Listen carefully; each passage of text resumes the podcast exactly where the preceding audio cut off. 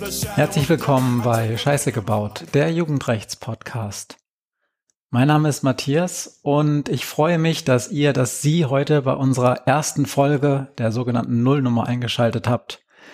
Ich habe noch einen Gesprächsgast, einen ständigen Gesprächsgast hier neben mir sitzen und diesen Gast, dessen Name Maria ist, möchte ich gleich zum Einstieg mit einer Titelüberschrift über einen Zeitungsartikel ähm, konfrontieren, den ich zum ersten Mal am 12.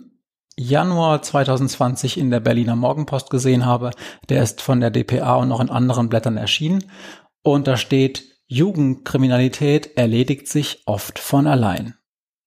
Mein Gast Maria ist Jugendrichterin und ich frage sie gleich mal zum Einstieg, wenn das stimmt, ist dein Job dann eigentlich nicht umsonst? Nein, der ist hoffentlich nicht umsonst. Ähm, der Artikel ist nicht falsch, also oder die Überschrift ist aus meiner Wahrnehmung überhaupt nicht falsch, denn ganz viel klärt sich tatsächlich von alleine. Aber wir wissen eben nicht genau, was bei wem und warum es hilft. Und einfach nur zu denken, das erledigt sich schon irgendwann, das ist keine Lösung, besonders wenn es natürlich um schwere Straftaten geht. Und aus meiner Sicht ist schon sinnvoll, dass dann, insbesondere wenn es um schwere Straftaten geht, Dinge passieren, die müssen aber so hilfreich wie möglich sein und nicht irgendein Quatsch. Mhm. Also äh, als erstes nochmal die Nachfrage, dich überrascht die Aussage dieses Artikels aber nicht. Nein, das entspricht ganz dem, was ich auch täglich wahrnehme, dass sich ganz viele Dinge klären, manches auch schon bevor ich überhaupt verhandle. Du hast ja gesagt, ich bin Jugendrichterin, ne? das heißt, bevor ich so eine Hauptverhandlung mache, ganz viel klärt sich schon vorher, weil viele verschiedene Menschen auf so einen jungen Menschen einwirken. Aber auch erklärt sich vieles, weil diese Täter eben älter werden und manchmal auch vernünftiger. Ihr seht oder ihr hört besser gesagt, wir steigen gleich mitten rein, denn das Thema, über das wir beiden uns jetzt gerade unterhalten, beschäftigt uns nicht erst seit heute und wir reden auch nicht erst seit heute darüber.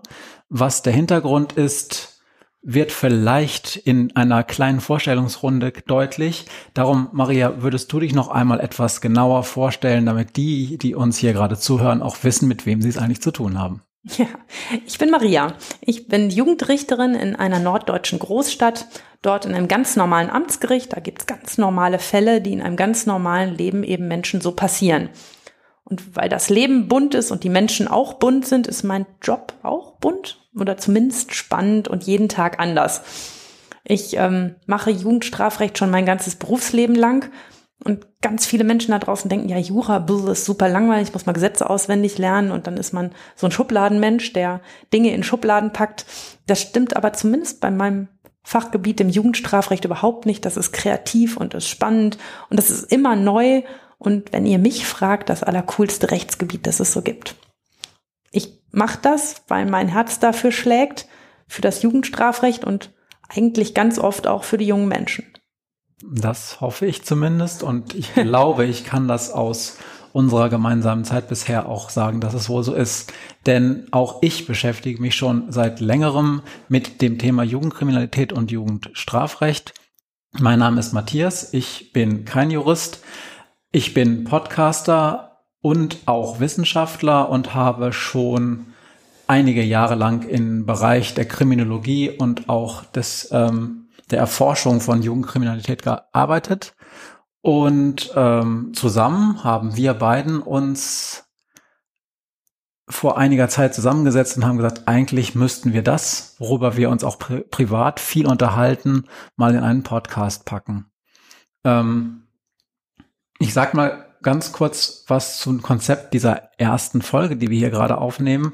Das nennt man in Podcast-Insider-Kreisen häufig auch eine Nullnummer. Das bedeutet, das ist doch gar nicht so eine richtige Folge Nummer eins, auch wenn es dann vielleicht später mal in einem eurer Podcatcher so nummeriert wird, sondern eine Nullnummer ist eine Folge, wo man sich dem Publikum meistens kurz vorstellt und auch kurz was über das Konzept äh, erzählt was man sich eigentlich so für die weiteren Folgen dieses Podcasts äh, vorgestellt hat.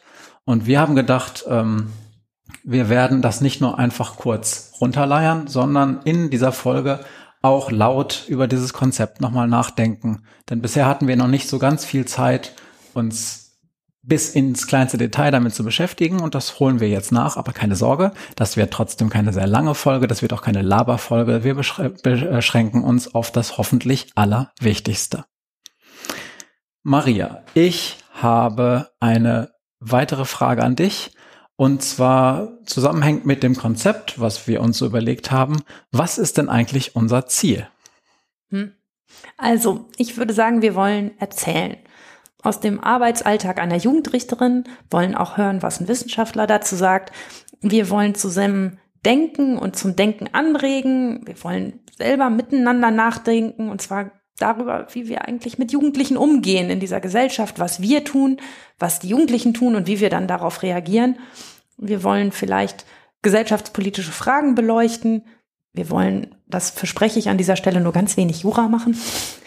Ähm, und wenn es nach mir geht, uns aus möglichst vielen Ecken dem Thema nähern und uns die Frage stellen, wer ist eigentlich diese heutige Jugend und bauen die eigentlich nur Scheiße? Mhm. Ähm, zu unserer Zielgruppe haben wir uns ja auch schon ein paar Gedanken gemacht und das ganz Interessante was ich fand, war, dass du gleich von Anfang an gesagt hast, da sollen bloß nicht nur Juristen zuhören. Kannst du da ein bisschen mehr drüber sagen? Ja, wenn nur Juristen zuhören, dann äh, gerät man schnell in Fachdiskussionen und schnell in, in Situationen, in denen man nur noch mit irgendwelchen komischen Fremdwörtern um sich wirft ähm, und es für überhaupt niemanden mehr interessant ist, außer für Leute, die das Juristische eben verstehen und auch verstehen wollen. Und ich glaube, dass es schön wäre, wenn dieser Podcast von Menschen gehört wird oder werden wird, die gemeinsam mit uns nachdenken wollen darüber, wie das eigentlich ist mit unserer Gesellschaft, die immer älter wird und wie wir mit den Jüngsten in dieser Gesellschaft ähm, und manchmal auch mit den Schwierigsten dann eigentlich umgehen und wie wir mit ihnen umgehen wollen. Mhm. Das fände ich gut. Du hast ja schon anklingen lassen, ähm, du bist selber Jugendrichterin und ähm, als wir uns das erste Mal zusammengesetzt haben und darüber geredet haben, was könnte man in so einem Podcast machen, da habe ich sofort gesagt, äh, ja, und du hast da bestimmt auch total ganz viele interessante Fälle, die können ja viel besser erzählen, was so die echten Probleme sind und, und was die Menschen dahinter eigentlich denken und warum sie gehandelt haben und so weiter und so fort. Aber dann habe ich mir gedacht, hm, das ist ja eine Richterin, die ist irgendwie Beamtin oder zumindest sowas ähnliches. Die hat ja wahrscheinlich wie so ein Arzt auch so eine Art Schweigepflicht und die darf wahrscheinlich ganz viele Dinge aus Datenschutzgründen gar nicht sagen. Kannst du ein bisschen was unserem Publikum auch erklären, was du sagen darfst und was nicht und was so deine Linie auf dieser Ebene ist? Mhm. Also ähm, ich muss ganz viel aus meinem Arbeitsalltag erzählen, weil der so spannend ist, dass genau das das ist, was ich eigentlich erzählen möchte. Ähm, und ganz da, viel davon ist auch unproblematisch, weil natürlich viele Dinge auch öffentlich passieren. Ich verhandle ja in einer öffentlichen Verhandlung, wir haben mhm. keine Geheimverhandlungen mehr. In der Tat sind viele Jugendrichterverhandlungen nicht öffentlich, dann wenn unter 18-Jährige da verhandelt werden. Äh, aber es sind eben auch ganz viele Dinge öffentlich ähm, und darüber darf ich auch sprechen, über das, was in einer öffentlichen Hauptverhandlung passiert ist. Und der Rest, von dem ich erzählen werde, der Dinge, die mir tatsächlich passiert sind, den verspreche ich, muss ich so verfremden, dass sich niemand fürchten muss, hier bloßgestellt zu werden oder von anderen erkannt zu werden. Ich will Dinge erzählen, die tatsächlich geschehen sind, aber wenn äh, die Namen werde ich sowieso verfremden und wenn die Fälle so speziell sind, dass man sie daran wiedererkennt, dann werde ich sie in einen solchen Kontext umbauen, dass man das eben nicht automatisch auf eine Person zurückführen kann. Und ich versuche, dass das der Authentizität keinen Abbruch tut und ähm, immer noch das, was ich an der Geschichte cool finde, da mal mit Ende auch rüberkommt. Mhm. Okay, das finde ich halt super wichtig, dass das trotzdem noch so ein paar echte Fälle betrifft. Immer. Du erzählst mir ja einiges, aber auch immer nur so in in den Dingen, die du mir erzählen kannst. Und darum denke ich, ist das halt gut, wenn du das auch dem Publikum erzählen kannst, soweit das eben der Datenschutz zulässt. Ähm, ich habe noch ein paar Sachen beizufügen, die generell die Dinge angeht, die wir hier im Podcast sagen. Ähm, als Wissenschaftler bin ich äh, versucht, einen ganz großen Disclaimer über ganz viele Dinge zu hängen, äh, die wir hier bereden, weil natürlich versuchen Wissenschaftler eigentlich immer sehr konkret zu sein, auch immer korrekt zu sein und auch das Spekulieren möglichst zu lassen oder nur ganz hinten in den Diskussions- und Ausblicksteil ihrer Veröffentlichung zu packen. Ähm, Und das machen wir hier natürlich nicht in dieser Form. Also das ist schon auch ein Meinungsmedium. Hier ist ein Podcast. Wir erzählen auch uns gegenseitig, wie wir Dinge finden, auch wenn wir das, ähm, wenn das teilweise sehr subjektiv ist. Trotzdem werde ich mich da so ein bisschen dran gewöhnen müssen. Und vor allen Dingen möchte ich auch euch Zuhörende bitten, wenn euch was auffällt, dass wir da verbal über die Stränge geschlagen haben oder dass wir da auch vielleicht Dinge erzählt haben, die einfach nicht korrekt sind aus eurer Sicht, dann teilt uns das bitte mit. Das ist mir ganz wichtig. Und äh, damit ihr überhaupt wisst, wie ihr uns das mitteilen könnt, sage ich euch jetzt mal einige Kontaktmöglichkeiten. Ihr könnt uns per E-Mail erreichen. Maria unter maria.jugendrecht.org und mich unter Überraschung Matthias mit zwei T und H at jugendrecht.org. Ihr erreicht uns auch auf verschiedenen Social Media Kanälen.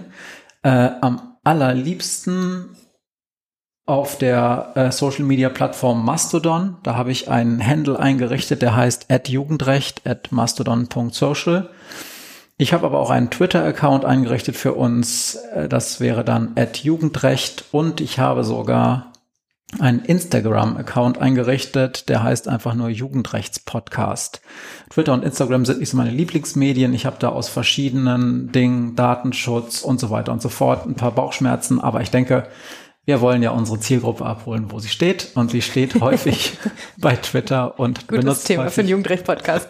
Instagram. Und ja, ich kommuniziere da sehr gerne mit euch. Ähm, ich sage deshalb ich, weil was die Social-Media-Aktivitäten angeht, ich wahrscheinlich der Ansprechpartner sein werde. Ich bin da aus beruflichen Gründen eher weniger aktiv. Das werdet ihr vielleicht verstehen. Okay. Ähm, wir werden einige verschiedene Kategorien in unserem Podcast haben. Darüber haben wir schon gesprochen, obwohl wir noch nicht so richtig einen Haken an die verschiedenen Kategor Kategorien gemacht haben, ähm, die wir äh, wirklich dann befüllen wollen. Unsere Lieblingskategorie, die von Anfang an aber klar war, ist, dass wir eine Kategorie haben, die heißt ähm, zwei Fragen oder vielleicht heißt sie irgendwann noch mal anders. Oder eine Frage. Oder eine Frage. Ja. Ähm, da stelle ich Maria eine Frage und sie mir. Und da ist die Absprache, wir dürfen darüber nicht gesprochen haben vorher. Auf keinen Fall. Damit es für uns und für euch auch ein bisschen überraschend ist und damit die Gegenseite dann auch ein bisschen laut denken darf und nicht nur einfach Dinge von einem Zettel abspult. Möchtest du oder darf ich? Du darfst. Ich darf. Ähm, meine Frage an dich, Maria, ist eine sehr generelle.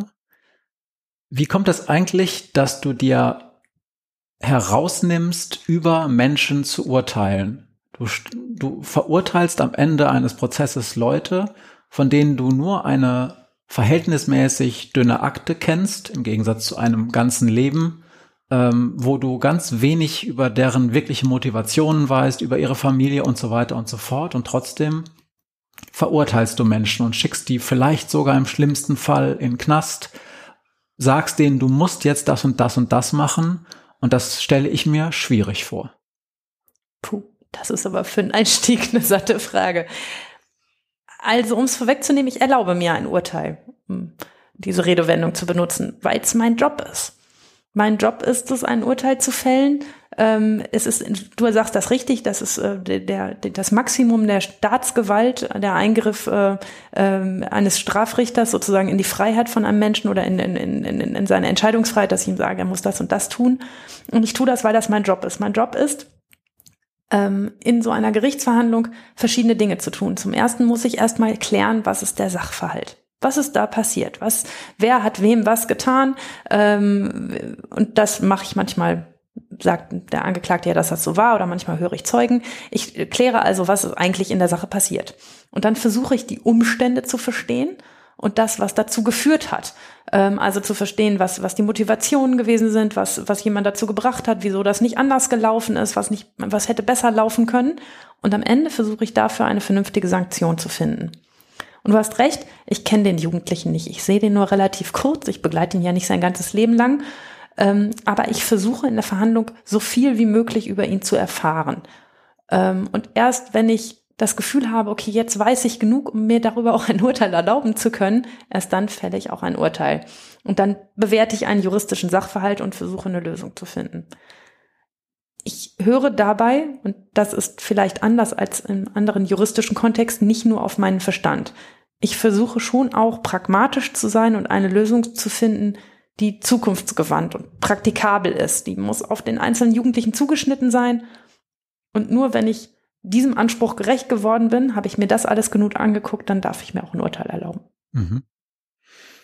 Ja, ist spannend. Also es ist natürlich nicht das erste Mal, dass wir uns generell über solche Fragen unterhalten haben. Und na klar, irgendwer muss es machen und muss sozusagen sich den Hut aufsetzen und sagen, meine, meine Position ist gesellschaftlich äh, wichtig und auch wohl notwendig. Aber die Chutzpe zu haben, das dann auch wirklich durchzuziehen, finde ich trotzdem immer wieder etwas, ähm, was ich mir nicht zutrauen würde. Man wächst da ja rein und genauso wie ähm, du vielleicht ja auch deinen Kindern sagst, was sie lassen sollen und nicht lassen sollen, so sage ich das den Jugendlichen, auch die nicht meine Kinder sind, aber die, ähm, die in einem Verhältnis zu mir stehen, in dem mein Auftrag ist, ihnen zu sagen, was sie lassen sollen und wie sie es vielleicht besser machen können. Mhm. Deine Frage. Ja, ich habe auch eine Frage an dich. Matthias, warum heißt unser Podcast Scheiße gebaut? Ja, auch eine gute Frage. Ich meine, du wirst die Antwort ja eigentlich, das musst du zugeben, kennen, oder? Wir haben uns da. ja, aber sie ist für die Hörer interessant, glaube ich. Okay, gut. Ja, dann habe ich, dann hast du mich ja ein bisschen äh, hier freigestellt von sehr persönlichen oder oder schwierigen Antworten. Ähm, Scheiße gebaut ist ein Begriff, den den Jugendliche, auch jugendliche Straftäter verstehen das Problem ist, dass in der Kriminologie, auch im Jugendstrafrecht, häufig über Menschen geredet wird, nämlich über die Angeklagten, auch mhm. in diesem Fall halt über die Jugendlichen. Und dass in einer ganz eigenen Fachsprache über sie geredet wird, selbst wenn die vor Gericht stehen. Ich muss zugeben, ich kenne das, habe das noch nie aus eigener Anschauung gesehen, aber da gibt's dann ja auch Rollen und dann sprechen wahrscheinlich Verteidiger mit ihrem Verteidiger-Slang und, und die Richter mit ihrem Richter-Slang. Und alle benutzen nur noch Zahlen und. Ja. ja. Und, ähm, und selbst wenn man dann als Wissenschaftler darüber schreibt, dann schreibt man Fachzeitschriftartikel. Also wir, wir schreiben manchmal Fragebogen, weil wir dann Jugendliche befragen wollen. Aber das ist dann das, das ist dann schon sehr speziell, dass man sich dann mal überlegen muss, ah, was, wie sage ich das denn jetzt? Dass der Jugendliche das auch mitschneidet, ne? Oder ja. wir haben eine wissenschaftliche Ausrichtung, die halt qualitativ forscht, die müssen dann Interviews machen, so ethnografische Dinge teilweise, also und sich sehr eng und sehr ähm, lange mit den Jugendlichen auseinandersetzen und die haben natürlich dann auch eine andere Sprache mit denen, aber für mich als vor allen Dingen quantitativer Wissenschaftler ich rede auch nur über Jugendliche in Wissenschaftssprache. Und aus diesem Grund haben wir gesagt, nein, das, kann, das können wir so nicht machen. Wir müssen auch versuchen, äh, in, in dem Titel zu zeigen, dass wir hier nicht nur über Jugendliche in Wissenschafts- oder in, in, in Feuilletonsprache reden wollen, sondern auch sozusagen näher an ihren Alltag und an ihren persönlichen Sprachgebrauch dran wollen. Und vor allen Dingen auch so, dass im besten Fall sie es vielleicht auch selber verstehen was wir hier sagen. Denn das werden sie ja sonst häufig nicht tun, oder? Nee, ganz oft nicht. Und das ist ganz oft das Problem. Ne? Also wir haben, äh, das erzähle ich jetzt für die Zuhörer, weil du es weißt, aber wir haben uns am Anfang darüber unterhalten, ob wir diesen Podcast ähm, rechtliches Gehör nennen oder äh, im Zweifel für. Äh, ja, das wären so juristische Fachausdrücke, das wäre eigentlich cool.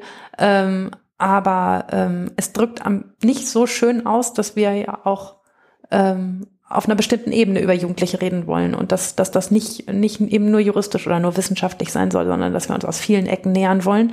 Und ähm, der Titel Scheiße gebaut ist vielleicht die Ecke der Jugendlichen. Ist das denn so? Sagen die vor Gericht, ja. ich habe Scheiße gebaut, ja. Frau Richter? Ja. Frau Richter sagen die nicht. Ähm, aber wenn man sagt, was hast du denn da gemacht? Dann sagen die ganz oft, na, Scheiße gebaut. Das kommt ganz oft. Es ist auch ein Wort, das im Vergleich zu anderen ähm, jugendsprachlichen Wörtern, ähm, ich bin jetzt auch halb alt äh, und äh, nicht mehr ganz an der Jugendsprache dran, ne? Und wenn ich jetzt irgendwie sagen würde, ja, es sind voll die Babos, dann äh, würden die sich wahrscheinlich kaputt lachen, weil man das seit zwei Jahren nicht mehr sagt. Ähm, und, und weil das nur alte Menschen sagen ähm, oder irgendwelche anderen Begriffe, aber Scheiße gebaut hält sich tatsächlich relativ konstant so aus meiner Wahrnehmung. Das sagen Jugendliche immer und es drückt super aus. Ähm, dass es eben nicht verharmlosend ist oder so. Ne? Also das, das impliziert ja auch, dass sie auch verstanden haben, okay, richtig gut wird es nicht, was ich da gemacht habe. Hm. Okay. Ähm, Schon ein Teil der Lösung. Äh, Nachfrage dazu nochmal. Also wenn die dann offensichtlich auch sagen, ich habe Scheiße gebaut, wie ist denn das generell? Sind die also wenn die dann vor dir sitzen, da haben die ja auch schon eine Geschichte hinter sich, dann, dann ist das ja von der Polizei zur Staatsanwaltschaft gegangen. Die haben beide gesagt, oh, das ist schlimm genug, dass das zum Gericht muss. Also es wurde dann angeklagt. Das heißt, das ist dann ja was, wo man dann vielleicht auch als Jugendlicher nach, keine Ahnung, ein paar Wochen, Monaten sagt, äh, ach, da erinnere ich mich nicht mehr dran oder ich war das nicht oder verschränken die Arme oder sagen ihrem Anwalt, hier sagt er mal, das war ich alles nicht. Sind die einsichtig oder viele von denen? Wie ist das? Hm. Sind die bockig oder sind die, sind die mehr so ähm, duckmäuserisch oder, oder ich kann mir das nicht so richtig vorstellen, wie da so die Verhältnisse sind. Stell dir halt so eine zehnte Klasse vor und genauso sind Jugendliche auch. Die sind bunt, die sind unterschiedlich. Und es gibt ganz viele, die sind bockig und es gibt welche, die, äh, die sitzen und sagen gar nichts. Und es gibt auch welche, die, weil sie das schon so oft erzählt haben, wie du eben gesagt hast, dann sagen, das ich doch schon alles dreimal gesagt. Und dann sagt man mal, ja, wir sind hier in einer Hauptverhandlung, musst mir nochmal erzählen, damit wir irgendwie das hier vor Gericht klären können. Das muss man dann immer erklären. Ähm, aber ganz oft sagen Jugendliche ja, wenn sie was falsch gemacht haben. Es gilt übrigens für auch für erwachsene Straftäter. Ne, wenn es jetzt nicht gerade um Mord und Totschlag geht und darum, wie viele Jahre man ins Gefängnis muss, sondern, sondern eher so, ähm, ich nenne das immer die Eierdiebe bei mir beim Amtsgericht, das ist natürlich manchmal auch mehr, aber ähm, wenn es nur um solche Sachen geht, dann wissen sie ja auch, dass sie einen Fehler gemacht haben und dass was falsch gelaufen ist und dass sie wieder einen Fehler gemacht haben. Und dann dazu sitzen, draußen am Flur sitzen drei Zeugen, ähm, dann zu behaupten, das weiß ich alles nicht oder ist mir doch egal, was du da vorne laberst, ich sage jetzt mal gar nichts, ist ja auch nicht nur eine schlaue Variante. Und okay. Ich habe jetzt schon sieben weitere Nachfragen, aber die verschiebe ich jetzt einfach mal auf die nächste Folge, ähm, weil es, wir kommen sonst mit dieser ersten Folge nicht. Äh, aber ich habe mir schon einiges aufgeschrieben gerade. Ähm, mir ist gerade eingefallen, wir reden die ganze Zeit von Jugendlichen und dass du Jugendrichterin bist. Äh, wir haben noch, glaube ich, nicht geklärt, was denn genau deine professionelle Zielgruppe ist. Was ist denn ein Jugendlicher im Gesetzes- oder im Strafrechtssinn und ähm, ab wann ist man erwachsen und äh, gibt es da irgendwie auch so Übergangsphasen? Erklär bitte ganz kurz. Ich meine, ehrlich gesagt, ich weiß es, aber die Zuhörenden wissen das wahrscheinlich nicht alle. Gut. Ähm, also vor einem Jugendrichter stehen junge Menschen zwischen 14 und 21 Jahre, also zwischen dem 14. Geburtstag und vor dem 21. Geburtstag. Ähm, das sind zwischen dem Alter von 14 bis 18 Jugendliche, also wenn sie noch nicht erwachsen sind, bis zum 18. Geburtstag. Und ab dem 18. Geburtstag bis sie 21 werden sogenannte Heranwachsende.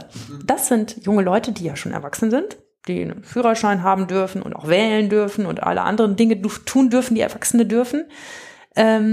Die aber trotzdem vom Jugendgericht verhandelt werden, weil wir sagen, da guckt ein Jugendrichter drauf, ob sie denn sich eher so wie ein Jugendlicher verhalten oder eher so wie ein Erwachsener. Das heißt, wir differenzieren bei diesen Menschen in dieser Altersgruppe, sind sie jetzt so reif, dass ich sie, ihn behandle wie einen Erwachsenen, dann würde ich Erwachsenenstrafrecht anwenden oder finde ich, dass derjenige noch so viel kindliche Züge hat, dass er eher so in die Kategorie Jugendlicher fällt und dann wende ich Jugendrecht an.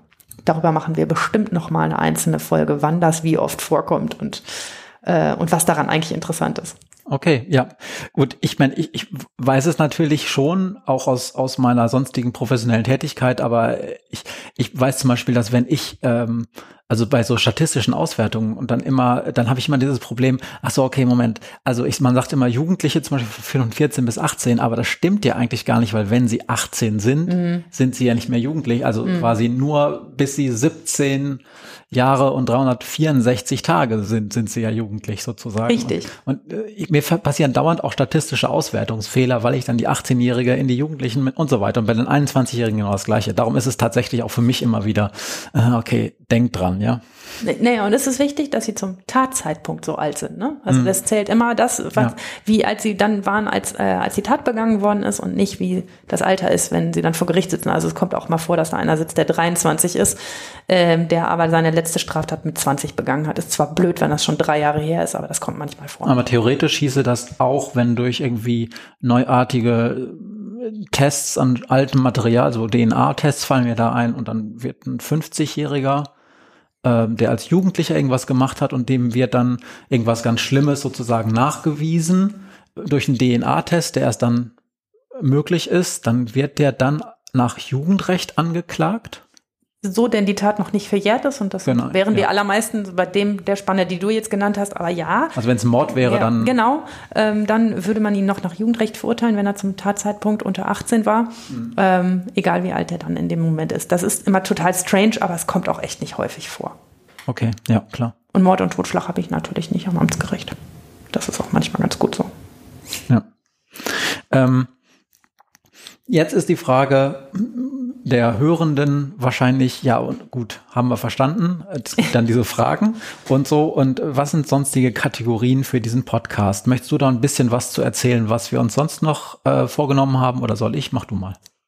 Ich fange mal an, du kannst ja mal okay. ergänzen. Mhm. Also auf jeden Fall müssen wir irgendwie den Fall des Tages erzählen. Ich versuche immer einen Fall mitzubringen und etwas zu erzählen, was aus dem echten Leben gegriffen ist und weshalb ich das interessant fand. Das können Kleinigkeiten sein oder Dinge, die mir aus irgendeinem besonderen Grund wichtig sind oder eben auch mal total spannende Fälle oder Fälle, wo es auch ganz selten mal was zu lachen gibt. Ähm, den müssen wir unbedingt machen. Ich hoffe, dass sich dafür genug anbietet, aber eigentlich ist der Lebensalltag da bunt genug. Mm, dann fände ich es nicht schlecht, wenn wir ab und an einen kleinen juristischen Einschub hätten. Ähm, wir also irgendwelche Dinge erklären, die sich vielleicht auch an dem Fall ergeben ähm, und dann kurz etwas erklären, warum das juristisch jetzt so oder so oder so ist. Schauen wir mal, ob euch das interessiert. Wir können dann ja vielleicht irgendwann mal lesen, dass ihr alle schreibt, okay, das ist wirklich lahm, das müsst ihr lassen. Ähm, also ich will auf jeden Fall an dieser Stelle keine zehn Folgen juristisches Fachwissen ab, sondern das ist nämlich wirklich langweilig. Ähm, so stelle ich mir das zumindest vor. Mhm. Wenn es die Lage hergibt, hätte ich gern auch Bezüge zu tagesaktuellen Diskussionen. Also ist ja im Moment gar nicht so unin, ähm, Jugendrecht immer mal wieder zu bemühen, sich zu fragen, ob wirklich Kinder erst ab 14 strafmündig sein sollten oder ob sie auch jünger sein können, dass, damit wir sie schon bestrafen können. Ähm, oder, oder ob äh, diese Heranwachsenden, diese Menschen über 18 ernsthaft wie Jugendliche zu behandeln sind, wo sie doch wählen dürfen und einen Führerschein haben. Das alles ist in der politischen Diskussion immer mal wieder da und wir lesen eine Menge Zeitungsartikel dazu und darüber würde ich gerne reden. Und dazu haben wir auch ganz klare Meinungen. Oh je, ja, na klar. und ich will total gern, dass vielleicht etwas später, wenn man absehen kann, ähm, wie viel äh, Input wir so hier haben, ähm, unbedingt mit anderen Fachleuten reden. Ich würde gerne mit anderen Jugendrichtern reden. Ich würde gerne mit Sozialarbeitern, mit Polizisten, mit Anwälten, mit Staatsanwälten, vielleicht mit Kriminologen und Wissenschaftlern ähm, sprechen über das Thema Jugendrecht, über darüber, wie sie ihren Beruf so sehen und finden und was ihnen wichtig ist. Ich glaube, dass das total interessant sein könnte. Ja. Nee, also ich habe jetzt äh, an ganz, ganz äh, neuen Kategorien jetzt nichts mehr mehr aufgeschrieben, was ich noch gerne ergänzen möchte. Mhm. Ich ähm, möchte aber noch ein paar Dinge sagen, ähm, weil ähm, äh, die, die mir wichtig scheinen, zum Beispiel was unsere Rollen angeht. Also ich bin hier der Technikfriedel, wie ihr das vielleicht euch schon gedacht habt, weil ich hier angefangen habe zu erzählen. Äh, ich bin auch der Podcast-Fredel. Das ist auch nicht mein allererster Podcast, den ich mache. Einige kennen mich vielleicht aus der Geschichtenkapsel zum Beispiel, wo ich seit ein paar Jahren relativ aktiv mitarbeite. Ähm, aber und ich bin auch Wissenschaftler, kann kenne mich in dem Bereich auch ein bisschen aus. Trotzdem habe ich mal das Gefühl, so ein Frontschwein wie du kann die Dinge dann noch mal konkreter erzählen, auch näher an an den an den Gegebenheiten ähm, und nicht auf so einer Abstraktionsebene, die dann häufig Leute gar nicht mehr so interessieren und die auch teilweise auf Grundlage, dass man halt analytische Schärfe in sehr komischen Fachfragen braucht, hm. in, in so Dingen, die auch interessant sind, überhaupt nicht scharf sind, sondern manchmal deutlich schärfer sein könnten. Mhm. Und das ähm, nur fürs Publikum, das ist so unsere Rollenverteilung. Und darum hoffe ich, dass ich meinen Redebeitrag auch noch weiter zurückfahren kann. Ach, vielleicht ja manchmal auch, also ne, ich, ich stelle es mir schon wichtig vor, dass wir uns auch über solche Sachen unterhalten und ähm, dafür bin ich viel zu sehr Praktiker und viel, viel, viel zu wenig Wissenschaftler, ähm, als dass mich nicht dann immer interessieren würde, okay, was bringt uns das denn jetzt am Ende und über das, was wir da reden. Ja, also wenn ihr ähm, inhaltliche Beschwerden oder Fragen habt, dann könnt ihr es von mir aus häufig an Maria schreiben. Wenn ihr sagt, äh, der, der Ton ist schlecht, dann schreibt mir noch eine Mail. Da kann ich dann auch versuchen zu reagieren. Ich habe heute noch mit unserem Nachbarn an einem Kopfhörer-Headset rumgelötet, damit der Ton auch zumindest heute. Sehr beeindruckend. Ja, das fand es auch sehr beeindruckend. Ich habe keine Ahnung davon, aber er ist einfach ein Superhero und kann das alles. Mhm. Ähm, Jetzt habe ich noch ähm, eine Sache, die mir gerade aufgefallen ist. Leute, ich weiß, gerade in der Podcast-Szene ist es guter Ton und wir versuchen das auch viel zu gendern. Ganz im Ernst, auch wenn wir es jetzt schon drei Millionen Mal falsch gemacht haben. Aber ähm, Maria, du machst das ja, was deine Angeklagten angeht, gar nicht so häufig. Liegt das daran, dass wirklich mehr Jungen als Mädchen ähm, vom Jugendrichter stehen oder Jugendrichterin? Oder sind es wirklich so viele Jungen, dass Mädchen die Ausnahme sind? Es sind viel mehr Jungs. Das äh, kann man so mal festhalten. Also jugendliche Kriminalität sind ähm, viel mehr Jungs als Mädchen. Ähm, ich habe dann im, in der Vorbereitung auf, ähm, auf diese Folge mal nachgeguckt. Es sind tatsächlich mehr Mädchen, als ich so gedacht habe. Ich habe gedacht, es wären nur zehn Prozent, sind doch ein bisschen mehr. Aber ähm, es sind auf, je, auf jeden Fall ist Jugendkriminalität ähm, zu ganz hohen Anteil männlich, besonders wenn es die Gewaltkriminalität betrifft. Also bei Diebstahl ist das immer ein bisschen anders. Ähm, aber das sind, äh, sind eben meistens Jungs. Ähm, was das Gendern angeht, ähm, ich versuche ähm, möglichst zum, zur, damit es hörerfreundlich ist, ähm, alles durcheinander zu benutzen, ähm, Hörer und Hörerinnen freundlich, genau. Ähm, alles Matthias mögliche, macht den Mund weit auf und zeigt alles Mögliche durcheinander zu benutzen und halt mal die männliche und mal die weibliche Form zu benutzen. Ich, ihr hört ja auch, ich rede vom Jugendrichter, bin selber eine Jugendrichterin.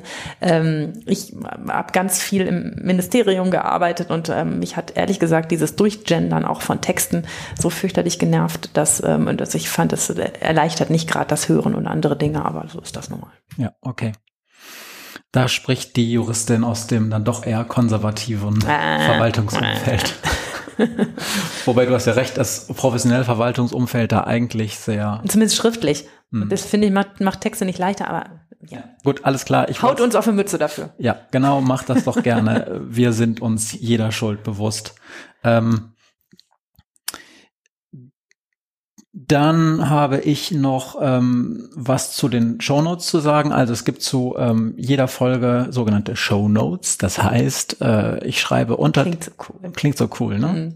Genau. Und äh, damit das nicht nur cool klingt, sondern auch Inhalt hat, äh, äh, packe ich da immer Dinge rein, ähm, über die wir sprechen oder die das Thema, was wir gerade angesprochen haben, vertiefen. Beispiel das werde ich jetzt für diese Folge tun. Diesen Artikel, mit dem ich eingestiegen bin, werde ich in die Shownote nochmal packen. Ähm, und ich dachte, es ist so für die erste Folge, also die Nullnummer, vielleicht ganz gut, wenn ich euch so ein bisschen Hausaufgaben so als Grundlagenlektüre mitgebe, damit wir dann auch beim nächsten Mal schon auf einer anderen Ebene miteinander reden können. Nein, Quatsch.